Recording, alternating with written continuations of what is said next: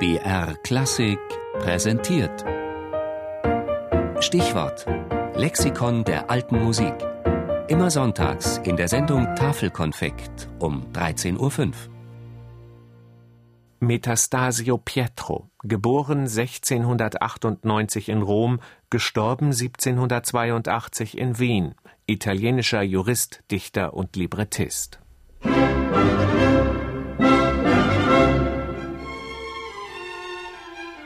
Er hat nicht eine einzige Note komponiert und dennoch zählt der Römer Pietro Metastasio zu den einflussreichsten Persönlichkeiten des Musiklebens im 18. Jahrhundert.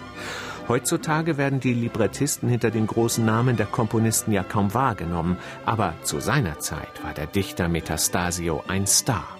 Er ist in der über 400-jährigen Geschichte der Oper der wohl berühmteste aller Operntextdichter. Geboren wurde Metastasio in kleinen Verhältnissen als Sohn eines Gemüsehändlers, doch zeitlebens fand er, charmant und redegewandt wie er war, reiche Gönner.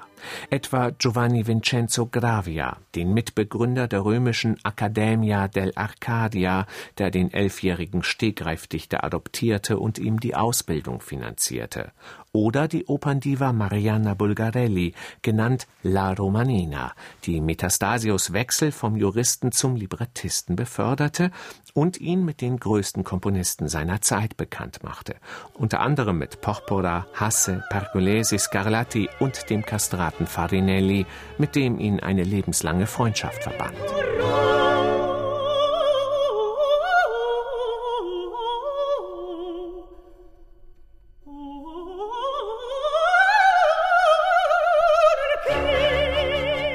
1730 wurde Metastasio in Wien zum kaiserlichen Hofdichter ernannt mit einem üppigen Jahresgehalt von 3000 Gulden. Sein Einstand als Librettist war ein rauschender Erfolg, wie er in einem Brief an die Romanina berichtet.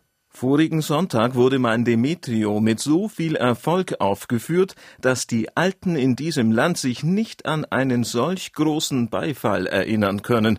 Die Zuhörer weinten bei der Abschiedsszene, der Kaiser war nicht unberührt, und jene, die meine Feinde waren, wurden zu meinen Aposteln.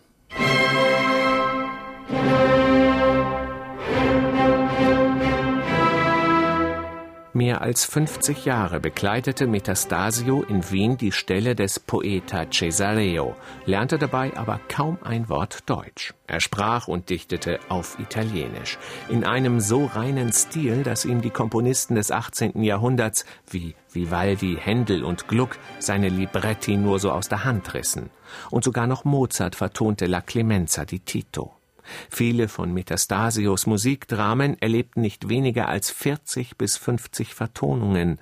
Als Kaiser Karl VI. starb und seine an der Oper wenig interessierte Tochter Maria Theresia Kaiserin wurde, bedeutete das einen tiefen Einschnitt für den Librettisten. Die griechischen und römischen Themen sind außerhalb meines Zugriffs, weil diese Nymphen ihre züchtigen Beine nicht zeigen dürfen.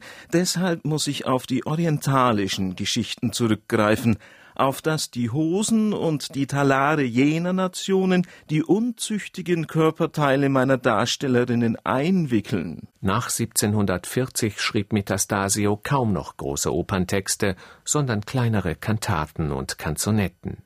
Gegen Ende seines 84 Jahre währenden Lebens musste der Librettist dann miterleben, wie die Opera seria seiner Prägung zunehmend als altertümlich und gestelzt empfunden wurde und die Opernreformer die Bühne eroberten